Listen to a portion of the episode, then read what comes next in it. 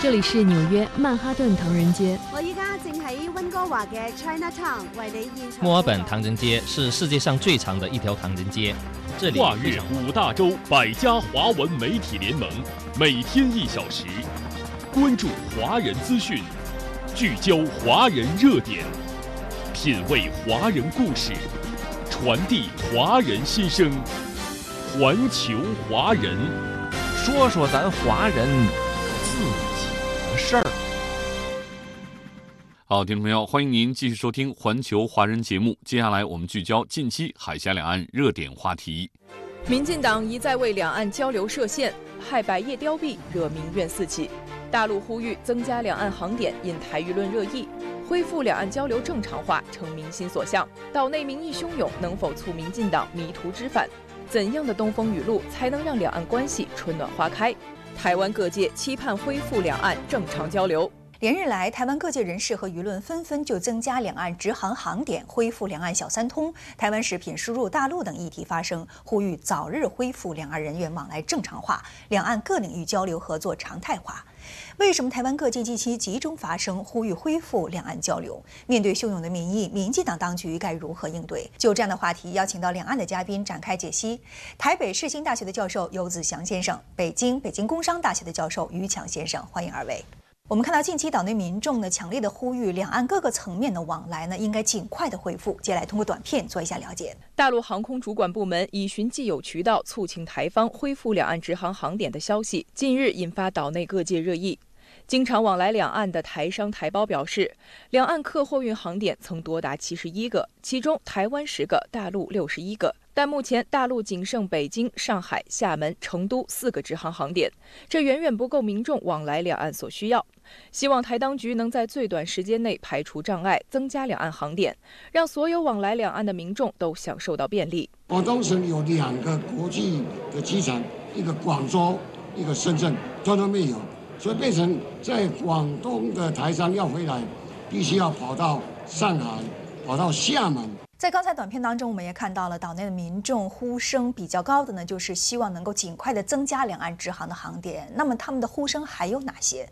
他们是不是希望能够打破民进党当局单方面设置的障碍和阻挠？呃，其实从半年来啊，台湾不同的机构公布的民调来看，就算是台湾当局不断在操弄抗中保台，但是台湾多数的民意都是支持维持或是扩大两岸之间的沟通交流的。最近，随着已经持续三年多的疫情趋缓了啊，这样的声音变得更多了。台湾越来越多人出来公开呼吁，要赶快恢复疫情之前两岸的正常交通。很多台湾的相关业者都希望能分享到大陆正在爆发的旅游红利啊。那要恢复人员的正常往来跟常态交流，没有便利的交通是做不到的。这个就包括走福建到金门马祖的海运路线，也就是俗称的小三通，还有走两岸直航的空运路线，也就是大三通。二零二零年二月，小三通被台湾当局用防疫做理由单方终止了。现在在一月初，只开放了金门马祖当地的民众，还有大陆配偶。的专案恢复，但是其他想往来两岸的旅客就没法走小三通的路线。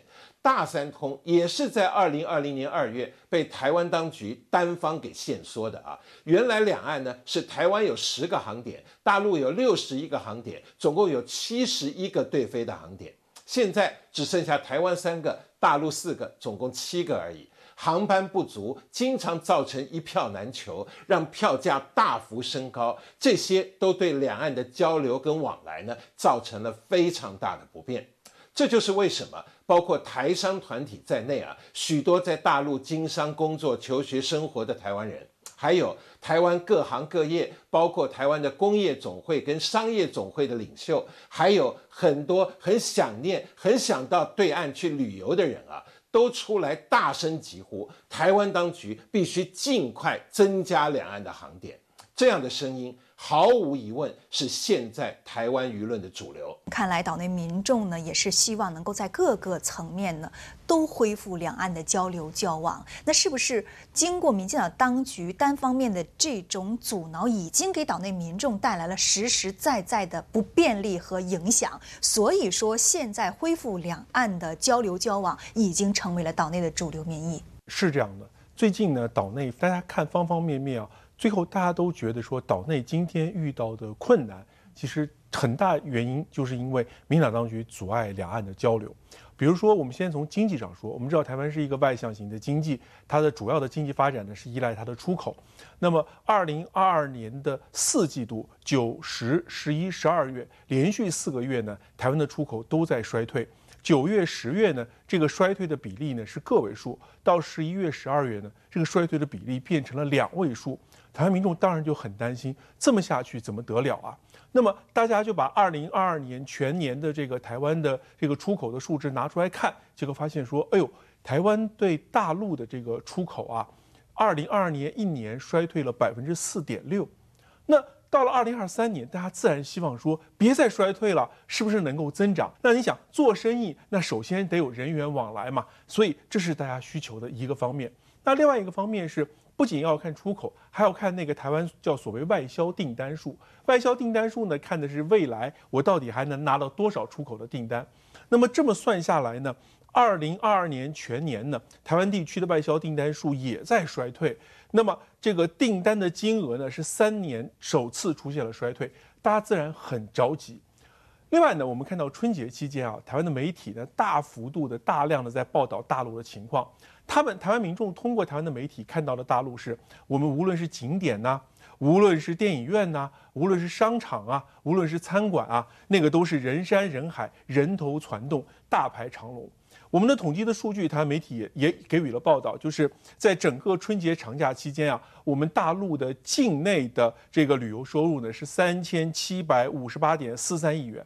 台湾看了当然就很羡慕，所以台湾媒体啊，对于这个景象，它的形容呢，都叫做大幅成长、开门红、超热门。那台湾在看到这一幕幕的时候，台湾在想的是什么？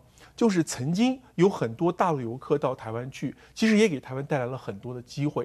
但是现在大陆有这么大的市场，而且就给你看的这个样子的时候，台湾也想说，那我能不能从中分一杯羹呢？那至少在今年。春节的这个旅游市场当中，台湾其实没有拿到什么好处，那他就希望说，那二零二三年接下来他从中是不是能够取得更多的好处？所以他也期待两岸之间能有更多的交流。要么呢，民进党不作为；要么民进党呢是逆民意而行。面对民进党这样的做法，我们看到国民党呢一直致力于积极的去发展和推动两岸关系，但是这样的行为却被民进党扣上了红帽子。接下来通过短片做一下了解。面对台湾各界的呼吁，民进党当局虽然声称要所谓逐步恢复两岸人民之间健康有序的交流，但行动上却迟迟不见动静。针对两岸航点何时恢复常态，台当局陆委会主委邱泰三二号表示，此事涉及面广，不能交由两岸航运业者直接协商，应由两岸协议机制先进行协商，视情况所谓有序渐进恢复。而针对国民党前主席洪秀柱、金门县长陈福海、金门民意代表陈玉珍等人赴大陆沟通台湾食品输入大陆一事，民进党发新闻稿批评称，国民党的所谓朝贡行径令人遗憾。对此，台舆论认为这一系列举动与民进党当局声称的所谓善意背道而驰。国民党及民意代表陈玉珍怒批民进党只会指责他人，无力解决问题。台湾地区前领导人马英九也表示，台当局应调整台湾的路线，以对话取代对抗，以谋和消弭战争。在刚才短片当中，我们看到，包括国民党在内的岛内各界的有识之士呢，都在强烈的向民进党当局进行呼吁，希望民进党当局呢能够推行恢复两岸交流交往的两岸关系方面的政策。但是，蔡英文当局到底是怎么做的？蔡英文当局为什么迟迟不愿意接招？呃，面对各界啊想恢复航点、恢复人员正常往来、跟两岸常态交流这样的呼吁啊，我们看到蔡英文当局这几天算是有一些善意的表态啊。蔡英文本人是参加了海基会在台湾啊三年来第一次举行的大陆台商的春节活动。他虽然只停留了十分钟，做了短暂的发言啊，但是蔡英文在发言的时候，面对台商，他说啊，在疫情之后，他希望能推动两岸健康有序的交流，也希望能跟大陆展开对话，一起寻求双方可以接受、促进区域和平稳定的可行之道。那除了蔡英文呢，陆委会的主委邱泰三啊，他也做了一些表态。包括小三通，他说未来可能从目前只针对金马民众跟大陆配偶的专案啊，进一步扩大。他具体的用词是会更往前走啊。还有大陆呼吁说要优先恢复包括广州在内的十六个两岸直航的航点。邱泰三说他会评估的还不止十六个，听起来都像是在对各界的呼声做正面善意的回应。不过。其实蔡英文在去年双十演讲，他就说过了，期待能逐步恢复两岸人民之间健康有序的交流，进而舒缓台海的紧张情势。邱泰三呢，他在二零二一年二月上任的时候，他就说了，希望两岸能春暖花开。但是这些话啊，落实在行动上，能看到的却不多。前面说了啊，小三通会终止。大三通会限缩，都是台湾当局用防疫啊做理由单方做的决定。现在两岸的疫情已经公认明显趋缓了，大陆方面也一再的表示恢复小三通跟恢复直航的航点，大陆都已经准备好了。如果你真的希望恢复两岸健康有序的交流，如果你真的希望两岸春暖花开，那为什么台湾当局又拖拖拉拉呢？呃，当局交通部门的负责人最近对外说啊，他非常欢迎大陆旅客。今年的目标，他是希望来台湾观光的旅客能达到六百万人次，其中他希望有一百万能够是陆客。但是他又说啊，开不开放陆客还要看当局的两岸跟安全部门的决定。台湾的民航单位也说，他们收到了大陆恢复十六个直航航点的请求，但是还在讨论当中。你看啊，看起来不是只有我们对台湾当局说的话要听其言观其行，好像连他们自己的行政人员也要听其言观其行，是不敢轻举妄动的。真的想要春暖花开的话，大陆方面已经送出了很大的善意了，台湾这边你就赶快做就是了。如果你只是怕被别人说是要搞对抗，只是想表演一下你有善意，骨子里啊，你还是想阻挡两岸交流，或甚至还是有人想像过去三年一样，还想用疫情啊来搞歧视，来操弄抗中保台，你就只会继续升高台湾的民怨，帮你自己增加更多的讨厌度而已。看来，民进党当局呢还是有私心、有幕后的政治考量的。一直以来呢，一直是有态度没有行动。虽然说似乎是放了一些软话，有一些表面上的善意，但是在背后呢却没有采取任何有效的行动。这怎么可能去说服民众、让人民服气呢？那我们再来看他对蓝营人士的打压呢，就可以看出他根本不想在两岸关系上有什么好的推动和作为。而且到具体的两岸政策上呢，蔡英文和赖清德呢意见又不一致，又有民进党内的政治争斗，所以说是不是民进党当局整体的两岸政策，接下来是没有办法抱有良好期待的？呃，我觉得是这样的。其实无论是蔡英文还是赖清德，从他过去做的那些事情来看，包括从他最近的态度来看，我想最未来我们是没有办法抱有太乐观的期待的。虽然从表面上看，可能蔡英文和赖清德在具体的表述上可能会有一点一点点的差别，但是我想那个面子上的差别，里子上其实他们两个是一致的。现在台湾当局整个在主导两岸政策的还是蔡英文。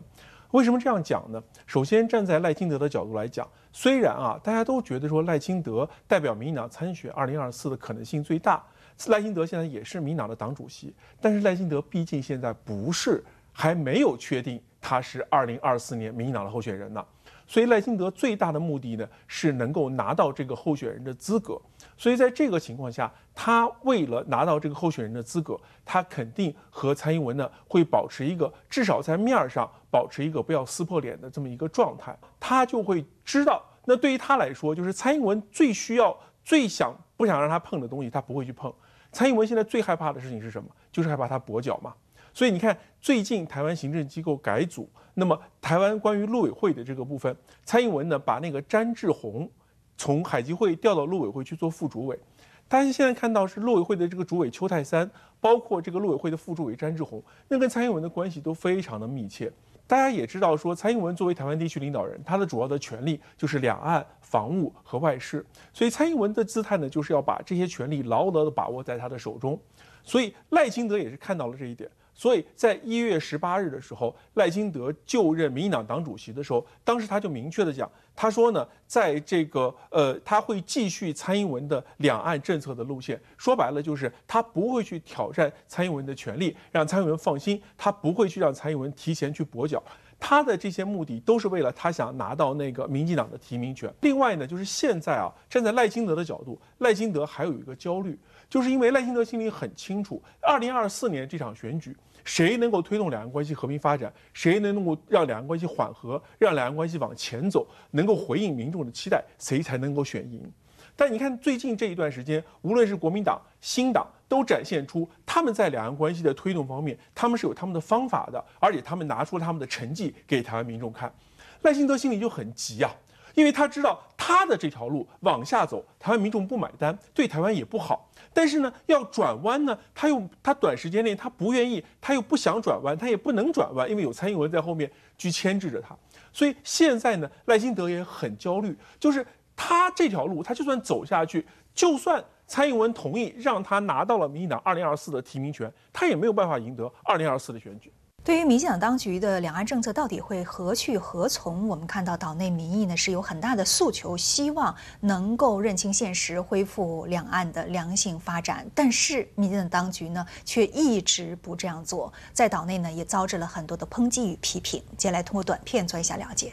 针对民进党当局近期对两岸关系的一系列表态，中评社引用专家评论称，面对两岸民众，特别是台湾同胞的呼声与诉求，两岸的态度与行动迥然不同。与民进党当局故意阻扰两岸交流、拖延两岸复航相反，大陆顺应民意，积极推动两岸复航，努力实现两岸往来与交流便利化。台湾联合报认为，和平、交流、合作、发展是台湾人民的期盼。民进党当局应该积极建立两岸沟通管道，让台湾社会走向安定平和、康乐富庶。台湾中时新闻网则称，民进党想尽两岸经贸红利却不愿付出政治成本的美梦，已经在去年底被选民狠狠打醒。民进党当局应抓住难得的机遇，积极协商扩大恢复两岸直航，顺势带动两岸关系正向发展。在刚才短片当中，我们看到岛内各界的舆论对于民进党当局的劝导呢，可谓是苦口婆心，民意如流水。现在对于民进党当局，的确是改善两岸关系和发展两岸关系难得的机会。但是，民进党当局到底会怎么做呢？他依然会选择收紧和反对的态度来制定他的两岸政策吗？如果是这样的话，那么岛内社会、民众生活、经济发展。又会带来一个什么样的伤害？呃，如果继续收紧两岸交流，反对两岸交往，首先啊，是对在大陆经商、工作、求学、生活的台湾人啊，对两岸希望到对岸去旅游或交流的人，或是希望在旅游交流里面找到发展机会的人，当然都会造成很大的不方便。这些不方便明明是台湾当局可以避免的，因为可为却不为。我们前面说了。一定造成民怨。蔡英文对着台商说：“今年台湾当局有几项重要的工作，他的前两项说的叫做照顾人民生活跟维持经济动能。请问，如果你收紧跟反对两岸的交流交往，你算是在照顾生活，算是在维持经济动能吗？两岸经贸文化交流是这么密切的，中间需要很多的两岸沟通，需要两岸当局来提供协助的地方很多。”但是台湾当局呢，因为想搞台独跟两国论，把两岸搞成了僵局，对台湾很多民众的交流跟经济活动，其实都造成了妨碍。那有人挺身而出啊，主动协助厂商去跟大陆沟通。你看民进党不但不能乐观其成啊，还要给他们戴红帽子。请问这样你们又要怎么照顾人民的生活，怎么维持经济动能呢？蔡英文在台商面前说啊，他今年第三个施政的重要工作是要守护台湾的安全。他心里想的，可能还是他们那个靠拢外部势力、搞抗中保台那一套。但如果你真的要保护台湾、要保台的话，你就必须避战，就必须追求两岸和平。呃，扩大两岸交流跟往来呢，在交流往来里面不断累积善意跟互信，才是真正能做到避战、真正有利于和平的方法。现在呢是二零二三年刚刚开年，所以岛内民众呢也特别的期待。民进党当局的行政团队能够制定一个行之有效的发展两岸关系的施政方针。那么，对于民进党当局来说，他到底应该怎么做？到底应该做些什么，才能够满足民众的诉求？那么，才能够提升岛内的经济发展，提高民众的福祉？我觉得，首先啊，站在岛内民众的立场上来说呢，就是要不断的呼吁，不断的呼吁。你看这一次小三通这件事情上特别的明显，就是民进党当局啊，你不给他足够的压力啊，他是不会去动的。所以你必须要不断的呼吁，而且要把声音聚集起来，让更多的人听到，要营造一个巨大的压力，把民进党往前推。在这个过程当中呢，民进党一定会给你找各种各样的理由，各种各样站不住脚的理由。这个时候呢，这个团队当中需要有各方面的专家，就是他每一次找出一个理由来，专家就得出来讲说不是这样的，他又在胡说八道。那么他又会退回去，又找一个新的理由，必须要把他所有可能的理由全部给他驳回之后，在压力之下，民进党不得已，他才会往前迈一小步。所以我想站在岛内民众的角度，大家要不断的呼吁，要集中声音，要把这个压力保持住，这是一方面。另外一方面，你看小三通在大家的压力下，民进党当局被迫开了一个小门儿但是呢，他说，哎，这个小门儿有个截止日期。对于岛内的民众来说，这个门好不容易开了一个缝儿，大家一定要把这个缝儿留着，千万不能让这个缝儿再关上，而且呢，想尽办法要把这个缝儿打开。我觉得民党要明白一件事情，就是春天已经到来，疫情的冬天过去了，自然界的冬天也过去了，春天已经到来。你想拦，你想挡，春天你是挡不住，你也拦不住的。民党过去啊，非常喜欢讲一个故事，叫《北风与太阳》的故事。你也知道，送温暖。才能够温暖人心，才能够得到民心。那么，面对春天已经到来，面对两岸的民心，大家都希望两岸能够多交流、多合作。这个时候，你再给两岸交流吹冷风，最终受伤的只是你民进党自己。我觉得民进党要明白这件事情。另外一个。在这一次，我们看到说海基会举办了这样一个台商联谊的活动，在这个台商联谊的活动上，很多台商表达了一个希望两岸能够尽快的多交流、多沟通这样一个意愿。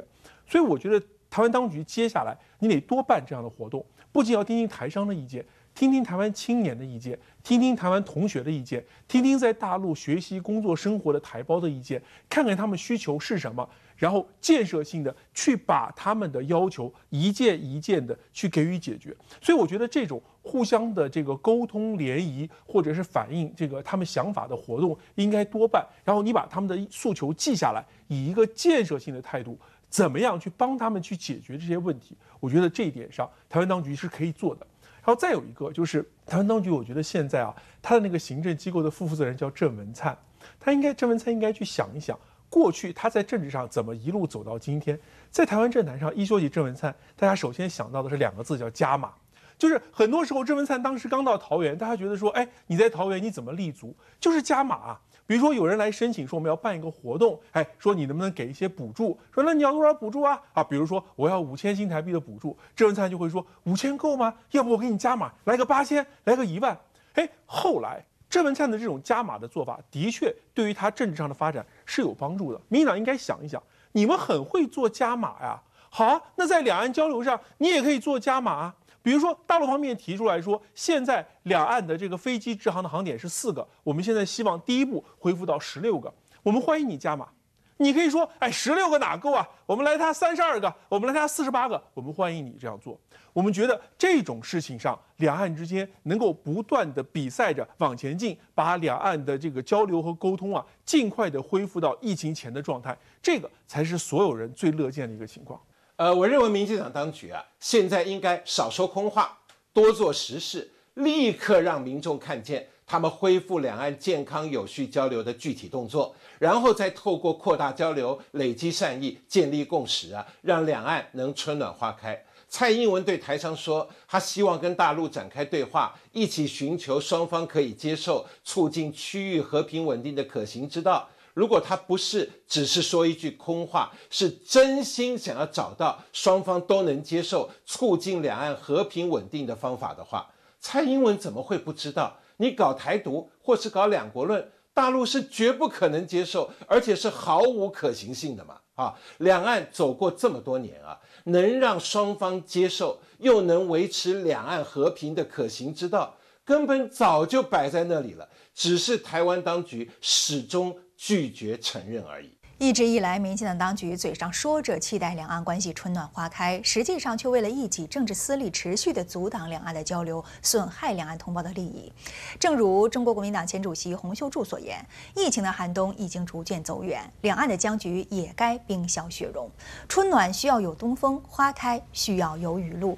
民进党当局应当拿出诚意，释放善意，回应民意，不再人为的设置障碍。”不当两岸交流的绊脚石，缺月重圆会有时，相信两岸关系新气象很快就会到来。毕竟经历了如此严冬之后，谁不期盼温暖的春天呢？好的，非常感谢二位嘉宾对以上话题给出的解析，谢谢。好，听众朋友，以上我们关注了近期海峡两岸热点话题，感谢收听今天的环球华人节目，明天同一时间我们再会。